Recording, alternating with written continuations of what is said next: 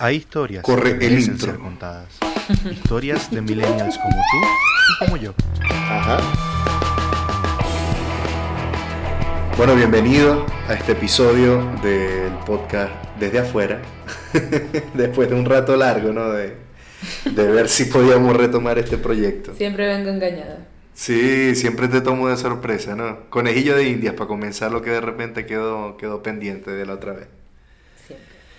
Bueno, más que nada agradecer a todas las personas que han escuchado el podcast. Este es un episodio que, a diferencia del anterior, eh, creo que el otro estaba Agustín recién nacido, ¿no? Yo creo que sí, aprovechamos que estaba durmiendo. Para poder seguir, poder pero hacer. ahora, ahora sí nos acompaña Agustín. Sí, Aquí anda conmigo. Seguro dentro de un rato lo escuchan. claro que sí. Y nada, de la vez que hablamos en ese podcast quedaron algunas cosas pendientes. Por ejemplo, hablar acerca de lo que era la, la maternidad, Sí, acerca de, no sé, yo creo que también podemos hablar un poco de cómo lo que ha cambiado Ketota desde que grabamos ese capítulo. sí, un montón. Un montón. Seguíamos en la casa Sí. en ese momento, claro. Claro, ha cambiado Sí, muchísimo. Ha cambiado mucho, sí. Los cursos, Sí, un montón de cosas. nos mudamos, Nos mudamos. otro viaje, creo que fueron uno o dos viajes tuyos de por medio. Sí, dos. Dos. Dos viajes. Sí. Claro, porque Agustín estaba chiquito, me fui yo tres semanas, Exacto. Después Luego- volví, Y luego te fuiste. luego me fui dos meses. Exactamente, dos meses. que muy es un montón, ¿no? Un montón. Y nada, a ver, ¿qué, co- qué cantidad de cosas han pasado? Viajamos también con tu familia, Fue el primer viaje de Agustín. fue el primer viaje de Agustín. Exacto, y primer viaje como padres primerizos, cabe destacar. Sí, Sobrevivimos. sobrevivimos, sí. Pero fíjate, va- vamos a comenzar a hablar por ahí, porque, o sea, viajar con un bebé no es tarea fácil. No, nada te prepara para eso igual. Nah, O sea, Eh. por lo menos en cuanto a lo que es el avión. No hablemos tanto del viaje, ¿no? O sea, que estuvo espectacular, conocimos un montón de cosas buenas. Sí, igual el viaje, a mí, por ejemplo, o sea, si bien tenemos una disque rutina, no somos como inflexibles ni somos esos papás como que si el niño no duerme a las 8. No, o sea, como que Agustín está No, despierto. yo creo que el problema básicamente fue ese. Que bueno, que, ser. que como teníamos un, vamos a decir, un calendario de actividades, Claro. a veces a Agustín se, se le dificultaba porque, ajá, un- con horarios muy flexibles para dormir, para comer. Sí. Eh, y ajá, y eso también. Por parte fue bueno, pero por parte. Muchos piensan que como que cada vez es más fácil, no, cada vez uno Se hace más fuerte. exacto, se adapta, te hace más fuerte y la realidad es que bebé con nada más tetero o teta es mucho más fácil que la comida. Claro. Sí, porque entonces, claro, eh, por lo menos, o sea, los primeros dos años uno trata de lo más natural posible, eh, las horas, el método, no sé qué, que sí, bueno, uno al final hace lo que puede. Pero eso también, como que, bueno, lo bueno es que el, el principal alimento es hasta la leche del año y Y ya después leche de vaca. Sí, ya después leche de vaca. lo que venga. Pero sí, fue... A ver, Yo, yo me pongo a pensar a veces, sí. bueno, fíjate, ¿no? O sea, yo me pongo a pensar, ¿quién iba a pensar que primero íbamos a tener un hijo a esta edad, Sí, íbamos a tener un hijo fuera de Venezuela, sí, en Argentina, en Argentina. y que su primer viaje iba a ser a Playa del Carmen? A Playa del Carmen. Exactamente. O sea, mira todas las vueltas, Total. ¿No? Sí. Y para nosotros, eh, Con la manita. un viaje, claro, ya cuando uno cambia su locación geográfica en el mundo, Sí. ya los vuelos, el vuelo más corto creo que desde Argentina son tres horas. Cuando yo creo que desde Venezuela creo que era el máximo Sí, porque para ir a cualquier destino. O a los Era a- comunes. Miami, En ejemplo, Miami. eran tres horas. Panamá es más corto. y si te ibas para Aruba era como media hora 20 menos. minutos, o sea, te subías y te bajabas. era- Sí, yo decía era como 20 minutos menos si ibas para Miami, ¿no? Pero Sí. Aruba era subir y bajar. Aru- Aruba era subir y bajar. Subir y bajar. Y, mm, pero uno se acostumbra a todo. Uno se acostumbra a todo. O sea, te digo, lo vuelvo a hacer. A mí me estresaba más, era como, bueno, tú sabes la opinión de mi mamá, que si lo estaba haciendo, la gente alrededor, porque uno no quiere molestar, pero la realidad es que, bueno, uno está con un bebé. Y eh, imagínate, y es un bebé. y es un bebé. O sea, Ahí es donde uno se da cuenta de, bueno, de, de- de- que se siente mal y se arrepiente de todas las malas caras que uno hizo cuando de repente un bebé lloraba en un avión. totalmente, ahí se te cae. Cuando te- en un sí. restaurante de repente un bebé se estaba quejando porque... Cuando ajá, ves a papás bebés. desesperados y de repente que uno pensaba, ay, no lo saben tratar. No, no es que no lo sabes tratar, Es sino que es de un que bebé. es un bebé, es así. Claro. Sí. Así que si ven algunos padres. Si no son padres y si no ven son algunos padres, algunos desesperados. desesperados, coño, empatía, Chamo, sí. empatía. Porque es jodido. Es jodido porque todo, o sea, uno está bajo una lupa así como que bueno, lo estás haciendo y claro, entre menos fastidia el niño, mejor lo estás haciendo, pero la realidad es que fueron siete horas y media. Sí, pero ese nada más fue Ese el, fue de, un el de vuelo, Panamá exacto, hasta... hasta Buenos Aires, No, Panamá. el de Buenos Aires, Panamá. Siete Y horas y media en uno y luego fue tres horas y Tres media horas en otro. media en otro. Exacto. Y el de tres horas se hacía, o sea, un respiro. Nada, el de tres horas y media rapidito. Claro. Pero en verdad hay que ir en plan mente abierta. Vacaciones y descansar, yo creo que ya se terminó cuando uno es padre. Es muy O es una o la otra. y relativo. Para nosotros descansar es que de repente nos ayuden una tarde con Agustín y nos encerramos en el cuarto a dormir. Exacto. Literal. Pero Ah, una tarde, dos horas. Dos horas.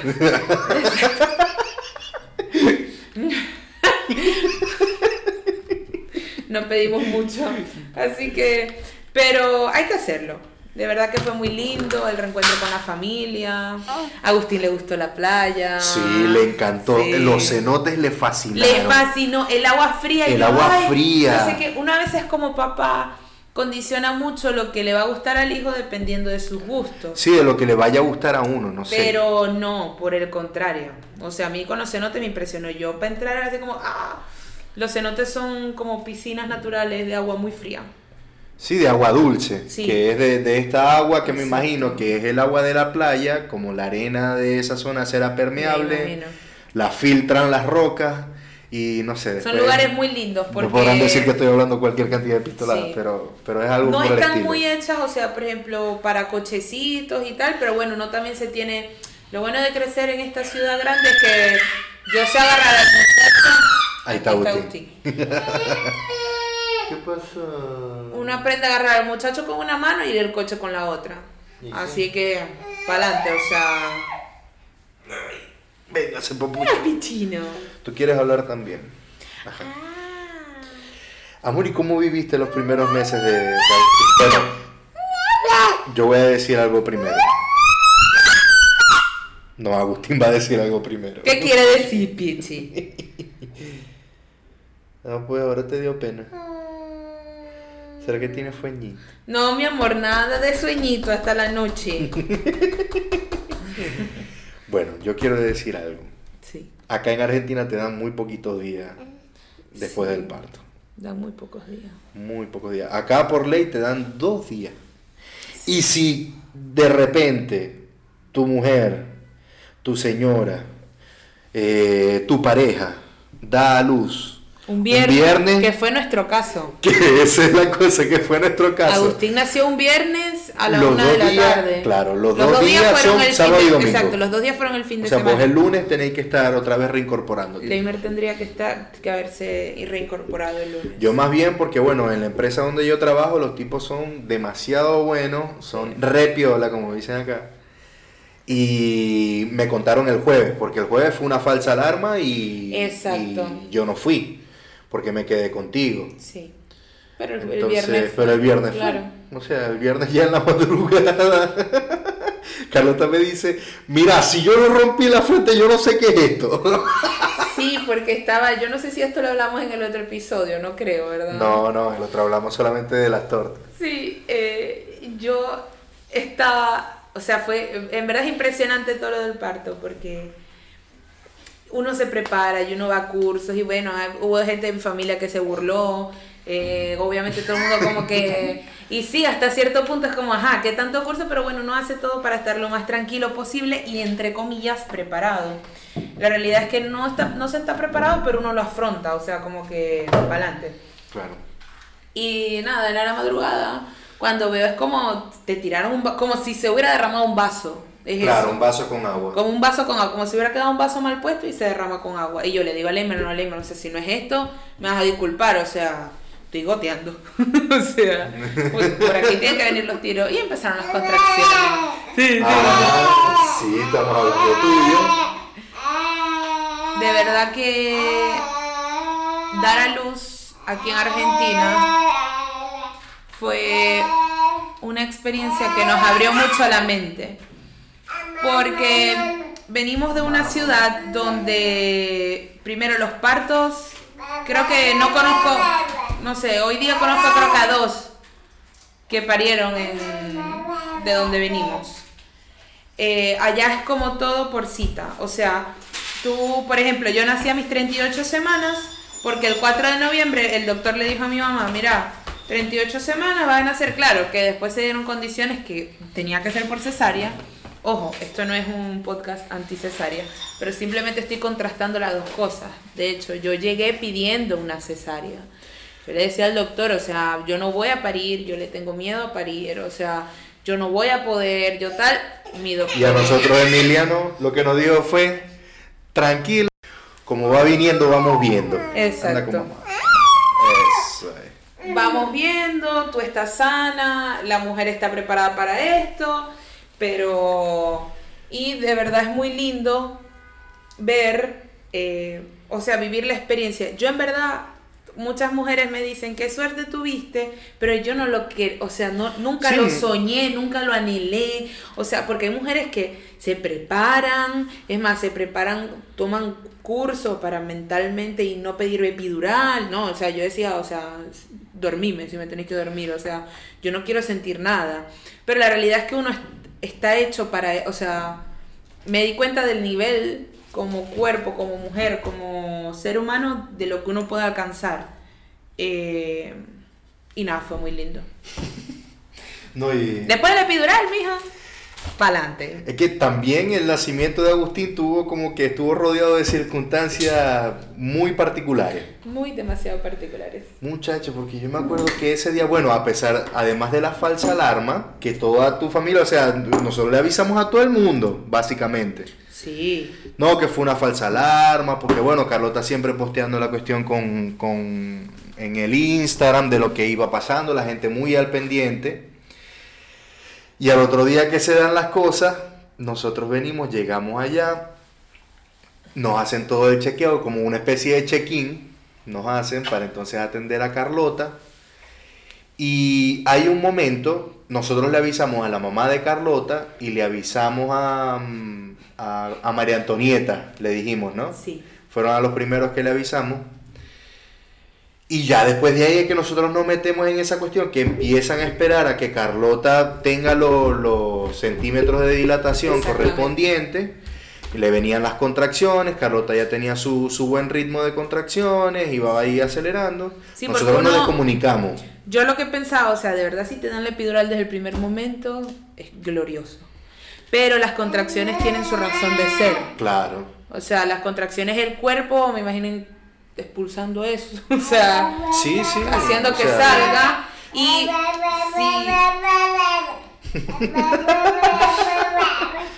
El tercer invitado de este podcast, Agustín Andrés. y si se da en un momento muy pronto, entonces se puede parar lo que es el trabajo de parto Claro, y no hay más te contracciones. relaja. Exacto, te relaja, me imagino yo, no sé.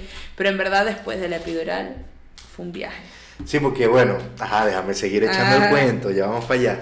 Porque la cuestión era que nosotros veníamos, estaba yo con Carlota acompañándola y Carlota cuando nosotros estamos saliendo de la casa, ella me dice, ay, Leiber, estas son las contracciones, vértale, pero duelen. Bueno, vamos pues, y Carlota seguía hablando conmigo. Y a nosotros el doctor nos decía que el dolor de, y que las epidurales, la- las contracciones, el dolor de las contracciones son fuertes. Y Carlota, ay, sí, son fuertes, de verdad, decía Carlota. Y nosotros íbamos en el taxi, bueno, estamos allá. Pero yo seguía hablando y en el taxi Carlota tuve dos hablando. contracciones, duraban un minuto, tal, y yo, bueno, bien. Me me- la banco. Exacto, como, no, esto chévere, o sea, vamos bien, o sea, ya debo tener 20 centímetros, o sea, yo digo, ya debo estar... Ya debo estar lista, eso llego para afuera y ya está. Ya está. Bueno, eso fue nosotros llegando al hospital como a eso de las 7 de la mañana, 7 y media estamos avisando a la gente, Carlota ya se sentía incómoda por las contracciones, iban aumentando la intensidad. Sí. Y ya llega un momento donde yo dejo de atender el teléfono y yo veo que, la mamá de Carlota empieza a llamar, empieza a llamar yo no sé quién, yo no sé quién otro, empieza a llamar todo el mundo. Porque ya todas estas seguía escribiendo hasta que ya le, o sea, ya, ya pasamos el umbral del dolor.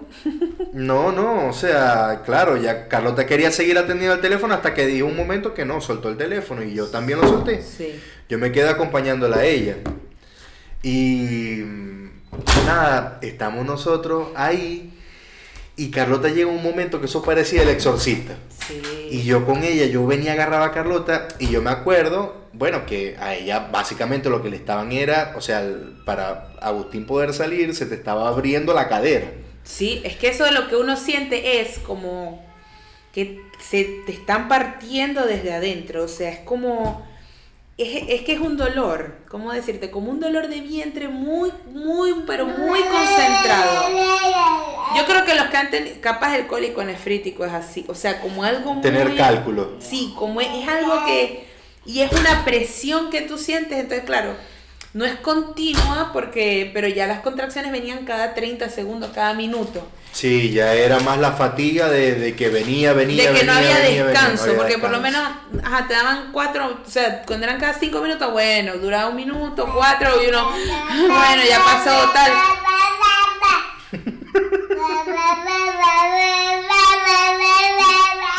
él está contando él su está contando, exacto, que él estaba adentro, que no lo dejaban salir, entonces, ajá, que no lo culpen, que él hizo lo que pudo. Pues entonces vos te pusiste como el, como el exorcista y yo me acuerdo que yo lo que hacía era tratar de darte masaje en la espalda por, no sé, yo sentía que también podía haber algún tipo de dolor muscular porque ella tratando de hacer presión para mantener la cadera y yo venía y le hacía masaje en, la zona lumbar. Y te decía, dame más duro, Sí, porque el golpe, o sea, yo me imagino, claro, te tienen en una cama, de verdad hay movimiento libre dentro de todo, pero te tenían que poner lo de que mide los latidos, lo que controla. Y, en ningún momento lo tuvo. Yo me retorcí y me, mi, mi, no daba chance de monitorear a Agustín. Del dolor. Igual los tipos cada tanto venían y, y chequeaban del dolor, a mí lo que me daba, yo, yo lo que me quería poner era en cuclillas, o sea, en cuclillas como... como Buscando una posición indolora. Exacto, como una posición indolora, no sé, también me dio como por ir, o sea, yo estaba, yo quería ir al baño, quería ir al baño, al final no iba al baño, pero como la posición, como... Sí. No sé. Ahí imaginé que me imagino en agua, me imagino, claro eh, bueno, dicen que la gente antes cuando, cuando parías metían a las mujeres en el agua. Me imagino. No soy pro, o sea, yo amo los hospitales, amo la ciencia, vivo en los doctores. Eh, o sea, sí, sí, sí. se respeta cada creencia, pero nosotros creemos en eso, nosotros, en, la medicina creemos en eso. Em, pero no fue. ¿Y en el cómo es en el en el parto respetado? Sí, en el obviamente, este obviamente sí no, esta gente es espectacular. Lo máximo. Después vamos a eh, el doctor Emiliano Pucherman, Anaí, que es la partera. Aquí existe la figura, la figura de partera, que es una, una, licenciada, es preparada la persona, pero te banca, por así decir, todo el proceso hasta que ya está lo último. O sea, y llega, el doctor, exacto, se encarga también de lo que es la maniobra, de todo pero lo que es el trabajo de parte en sí, lo atendió Anaí. Y fue, Anaí me vio, o sea, yo creo que nadie, mi esposo y Anaí me vieron en mi peor, o sea, en... sí, porque, bueno, cuando ibas al baño todavía no estaba Linda Blair. No. Y había un único baño. Había un único baño y Carlota quería estar todo el tiempo en el baño y me decía, mira, eh, no se pueden quedar ahí porque hay otras personas también. Y yo desnuda, en bata, eso no me importa, yo no me quiero ir al baño y tal. Apagaron, nos apagaron las luces, pusieron así todo tenue, Anaí me decía y yo le decía, Anaí, o sea, sácamelo, sácamelo porque no lo voy a querer, no lo voy a querer. o sea, este es demasiado dolor, no puedo, no puedo. Y de ahí me la iba tuqueando atrás de su me daba, ya- yo, yo creo que eran golpes, pero para mí me aliviaba, a mí Claro. me aliviaba, porque era Te, como, te distraía. claro, me distraía el movimiento. Ay, Agustín. Esto está muy interesante este podcast con un Sí. bebé de casi 10 meses. ¿Qué quieres? Mira, mira, vamos. Es. Ay.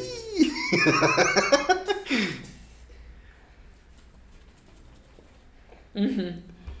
Hubo un momento que Carlota me agarraba el brazo y, o sea, me, me hacía tanta presión que me rompió. Sí. Me rompió en Le el clavé brazo las y me clavó las uñas y, y yo me imagino del dolor que ella estaba sintiendo. Y recuerdo que fue como hora y media de dolor intenso, pero que se sintieron como una eternidad. O sea, de verdad que nosotros tú te pones a ver y, y pasar por ese momento fue como fue muy fuerte porque yo recuerdo que cuando a mí me daba cálculo renal Claro. que la piedrita los riñones tal a mí me dolía pero bueno yo dentro de todo yo hacía lo, lo- igual que como estaba diciendo Carlota Ajá, yo buscaba ponerme en cuclilla, buscar posición indolor y tal, pero yo veía que Carlota tenía un, un- una cara de dolor que yo nada que ver, no se compara.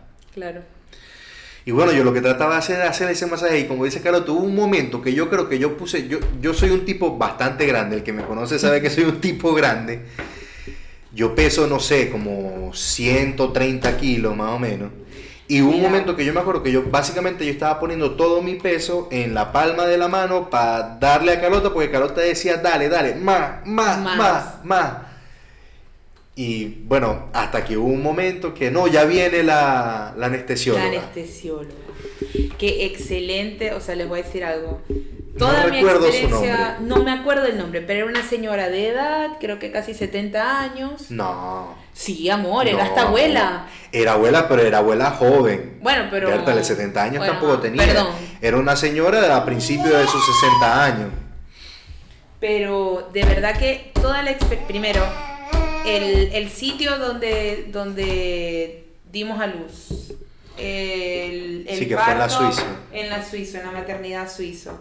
El doctor, el, el equipo de parto, las enfermeras, o sea, todo, yo te digo, fue de primera. O sea, Agustín, hijo, nos vas a dañar el set. Ajá, pero no es su culpa, es nuestra. Bueno, estábamos ahí acomodando a Agustín que, que se había puesto rebelde. Ahí está, ahí anda. Yo recuerdo también que, bueno, llegó esta señora, eh, que era la, la anestesióloga, muy bien, todo excelente. A mí ya me habían comentado que al momento de poner la epidural, yo tenía que salir. En ese momento que yo salgo, yo me acuerdo que tu mamá, bueno, nos estaba llamando y yo dije, bueno, voy a aprovechar este momento, así hablo con ella, le digo que todo está bien, porque yo me imaginaba que tu mamá iba a estar preocupada, claramente. porque nosotros teníamos ya, no sé, como tres horas y media que no hablábamos con ella, yo no le respondía, no le respondía, y yo Y dije, como bueno, debe digo, estar aquí preocupada. no es, o sea, aquí es- fue respetar los tiempos de la mujer, el tiempo del parto. En Venezuela era, bueno, la gente te despedía, tú ibas hasta maquillada, hasta a la cesárea, te, te abrían tal, y en 40 minutos ya todo el mundo sabía a qué hora nació, a qué hora tal, todo el mundo te veía. Aquí no, o sea, aquí era, o sea, esperar lo que Era esperar Sí. a que Agustín quisiera salir. Exactamente, esperar a que Agustín quisiera salir. Entonces yo salgo. Ah, bueno, volvemos a retomar. Que Agustín tuvimos que hacer un break por, por comida. A lo mejor escuchan a Agustín comiendo. Y bueno, nada, después del epidural, de verdad que Carlota se volvió los Teletubbies. Hasta que dio a luz. Sí, totalmente, fue maravilloso, me tenían que avisar cuando venía una contracción porque yo no sentía, sí sentía como una molestia, pero nada. Pero nada, un coquilleo era lo que tú estabas diciendo. Y cuando Agustín nació, Carlota, ya, ya, Ya, ya. salió. Sí, porque hubo un momento... Y yo llorando. Y le iba llorando y yo, ya, ah, bueno, me lo pusieron en el pecho. Agustín lloró un poquito, pero después con los ojos abiertos, así como busca, así como, ¿qué fue? Aquí estoy, aquí llegué. y nada, le canté la de buenos días, señorito. Buenos días, tenga usted. Hoy venimos la La clase clase. con deseo de aprender. y los doctores, niña, acaba de nacer y ya lo estás enviando al Y ya lo colegio". estás enviando al colegio. Y yo, sí, ya, que de una vez. Universidad, La todo. universidad. Independencia. y nada, de verdad que fue una experiencia muy linda. eh, los doctores espectaculares, de verdad. Otra vez, gracias Emiliano. Emiliano, Pero uno se va. Y uno ya viene, va para la casa. Y cuando uno va para la casa ya es un mundo diferente porque ya no tienes una. eh, una puericultora 24/7 contigo que te explique todas las cosas. Sí, la comidita ya lista. La comidita ya lista, que es Desayuno, merienda, almuerzo, merienda, cena, o sea. Todo y más. Todo acomodadito, te cambiaban las sábanas. En verdad, esos tres, creo que fueron dos o tres noches. Dos noches fueron. Dos noches. Pero excelente. Un hotel. Hotel cinco estrellas. Total. La comida maravillosa. Todavía sueño con el pollito, con, Uh, con barbecue. Era muy bueno. Sí. Pero bueno, llega la edad de alta, gracias a Dios. Porque Todo. uno tiene que agradecer de que todo fue bien, todo salió bien. En verdad la recuperación para mí después del parto fue enseguida. Sí, es que. O sea, yo parí, mi doctor me dijo, mira, trata de cuando te vayas a, a parar, que ya hayas comido. claro. O sea, come algo tal. Sí, porque en el hospital a ti te ayudaron a pararte por primera vez, a ir al baño. Pero no sentimos nada, nada. O sea, eso te digo, nada. Qué bueno, primer tip: Sí. los apósitos. Así, compren apósito y no todo el mundo, ay, ¿qué me llevo para el- para allá te dan todo? Sí, ¿De llévate verdad? tu ropa, tu cuestión, y de repente. eh, ah.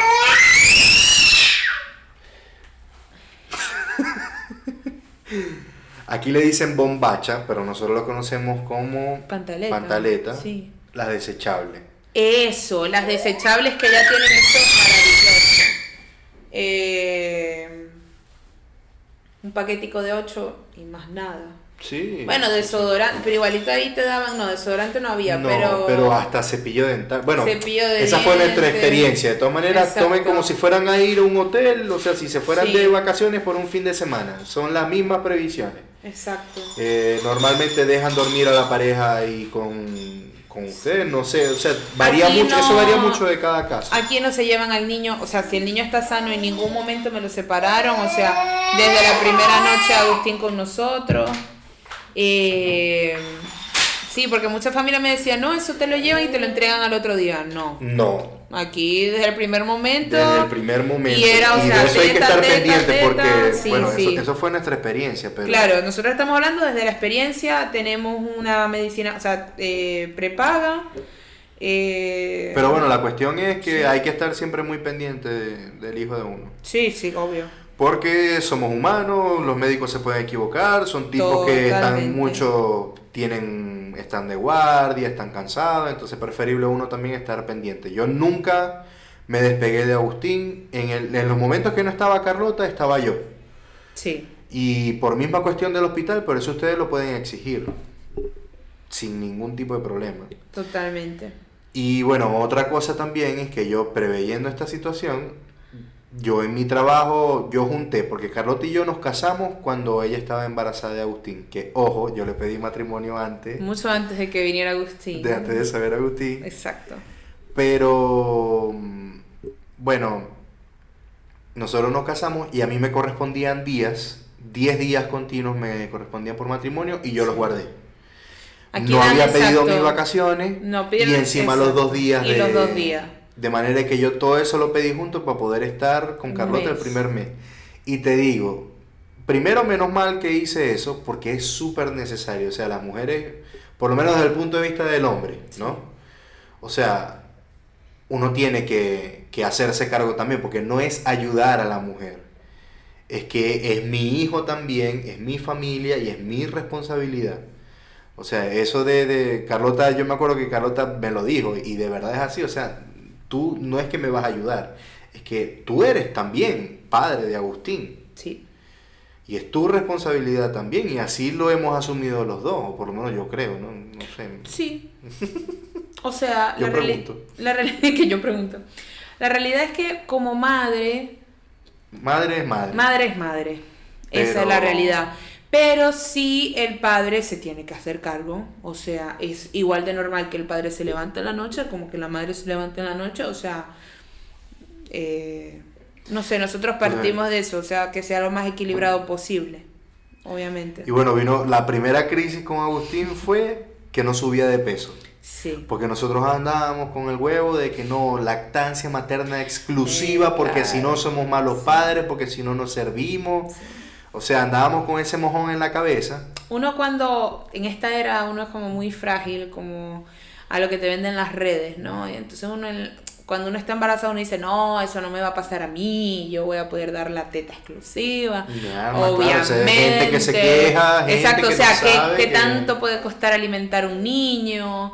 Eh, si eso para uno lo que, lo que se dedica y aparte yo siendo autoempleada, por así decirlo, eh, yo me iba a poder dar mi licencia de lo que a mí me diera la gana, ojo, eh, cosa que no fue así.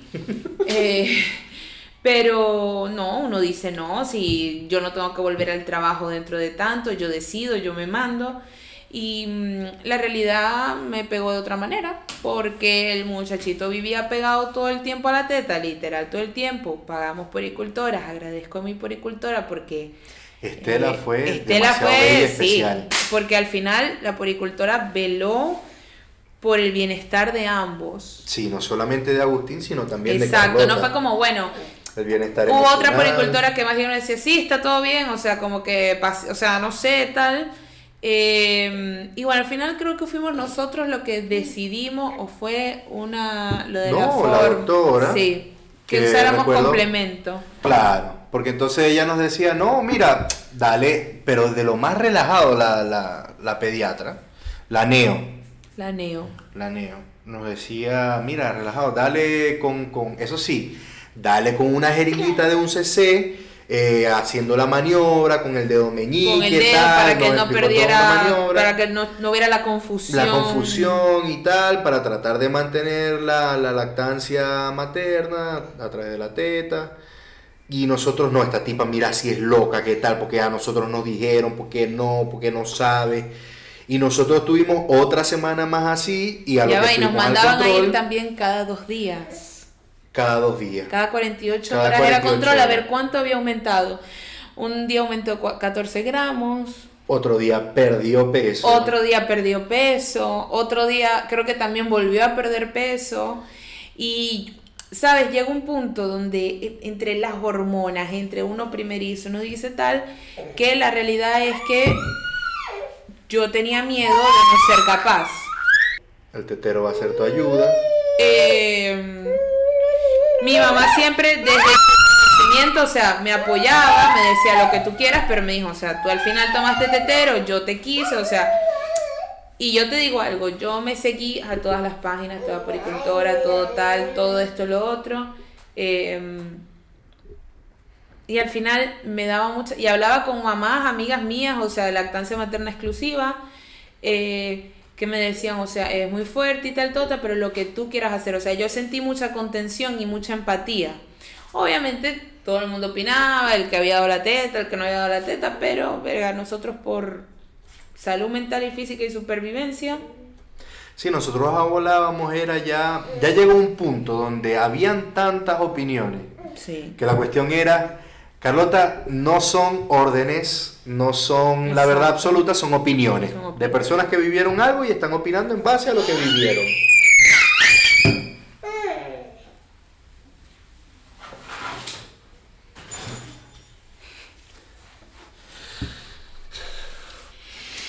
Voy a tener que editar un montón. Un montón.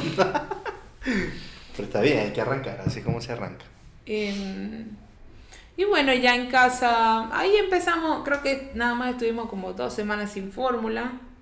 Cabe destacar que vamos para 10 meses y sigo dando la teta.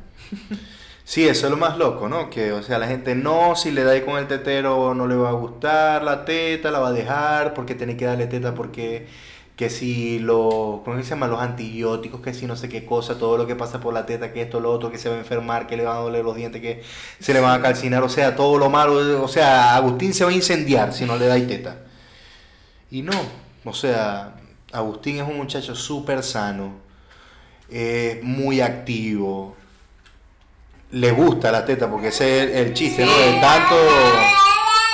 habla, habla, habla, tanto que criticaron eso y, y él no, no deja su teta. O sea, a veces él quiere su tetero, a veces Comida, comida, pero a veces la teta pero y, o teta sea- y no hay, o sea, no es negociable. No.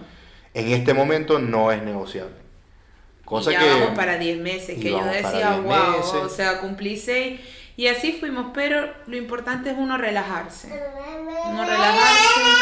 sí entender que, que lo importante es que él crezca sano, Exacto. que vamos a ver, que él gane su peso, que él se desarrolle, que él, que él, o sea, que, que, que él esté bien al final, porque Al final. peor que, que final. no coma, vamos a decir, de la teta es que no coma nada. Claro. Y madre es la que alimenta, punto. Desde el amor, una mamadera, la teta, aplausos de pie a quienes dan lactancia materna exclusiva. Y nunca la subestimen porque eso es un trabajo. Eso es un trabajo. Es- Bueno, de que ese es el cuento que, que tú echas, que tú dices, no, y estas mujeres, ¿por qué se quejan si lo que están es todo el día metidas en la casa con el muchacho? Con el muchacho. Quédate vos. Quédate vos muchacho dando teta. Acostadita en un spa. Uno está así. Bueno, retomando un poco, les comento que Carlota se tuvo que retirar porque, bueno, Agustín necesitaba de su mamá. Eh, fue ese momento en que no quería comida, no quería tetero, quería teta. Y eso es la vida de padre. Eh, creo que este capítulo va a estar algo editado por los gritos que pega Agustín, a lo mejor y dejó uno por ahí. Pero parte de lo que queríamos hacer con esto era también que la gente que está pasando por esto de la paternidad, que están comenzando en este mundo que de verdad es muy lindo, a veces uno, no sé, como que se enfoca en, en las cosas malas que uno le pasaron, pero cada segundo que va pasando es un segundo donde ese pequeño ser se va desarrollando y, y de verdad que es muy gratificante ver cómo se desarrolla el amor. Porque es mentira de que, bueno, yo particularmente no soy de las personas que creen el amor a primera vista, sino que más bien el amor es algo que se desarrolla. Y lograr desarrollar amor con este ser que además viene de tu sangre, o sea, es una cosa espectacular. Porque es cuando te responden, cuando las cosas que uno le dice ellos las empiezan a repetir, cuando los jueguitos que uno hace para entretenerlos ellos vienen y como que los empiezan a repetir, te empiezan a responder. Cuando uno ve que, que te estiran los brazos porque quieren estar contigo, porque uno llega del trabajo y, y salen corriendo a verte, Agustín, bueno, pues Speedy González, porque gatea y gatea rapidísimo. Todas esas cosas son las que hacen que vale la pena y toman tiempo. Hay veces que uno pareciera que no ve como que la luz al final del túnel, pero es cuestión de tiempo. O sea, es una cosa que, que de verdad toma, toma su ratico y que hay que aprender a disfrutarlo. Hay que aprender a verle el lado bueno a las cosas y aprender a respetar también los baches que, que tenga tu compañero o tu compañera en el momento de la crianza y más bien funcionar como soporte porque somos una estructura. Es, no sé, es, es loquísimo pensar en ese tipo de cosas. A veces yo veo a Carlota y le digo, mira, a veces no puedo creer que seamos papá. Porque es así. Ajá. Es tener una persona totalmente a tu cuidado y, y, y que quieras o no, lo bueno y lo malo tuyo se, se le va a pegar y, va a ser una persona que además va a tener su propia actitud, su propia personalidad, pero que va a estar súper influenciada por, por la tuya, porque es con quien más comparte y a quien más imita. Si escucharon hasta acá, de verdad que les agradezco muchísimo. Eh, creo que hemos perdido un poco, el, he perdido la práctica de, de, de, la introducción, el cierre y todo lo demás, pero quiero dejarles... Estoy escuchando a Carlos allá jugando con Agustín. Que no se termina ni, ni de dormir ni, ni de despertar. Tratemos siempre de ayudar desde la empatía, no desde la experiencia. Porque, bueno, como estábamos comentando, lo que le sirve a una persona puede no servirle a la otra. Cada niño es un mundo diferente, así como cada uno somos una persona diferente, ¿no? Somos un mundo cada quien. Y nada, para terminar, Agustín es lo mejor que, que nos ha pasado. Pero no es lo único. Así que quieran a su pareja también. Y nada. Chao, chao.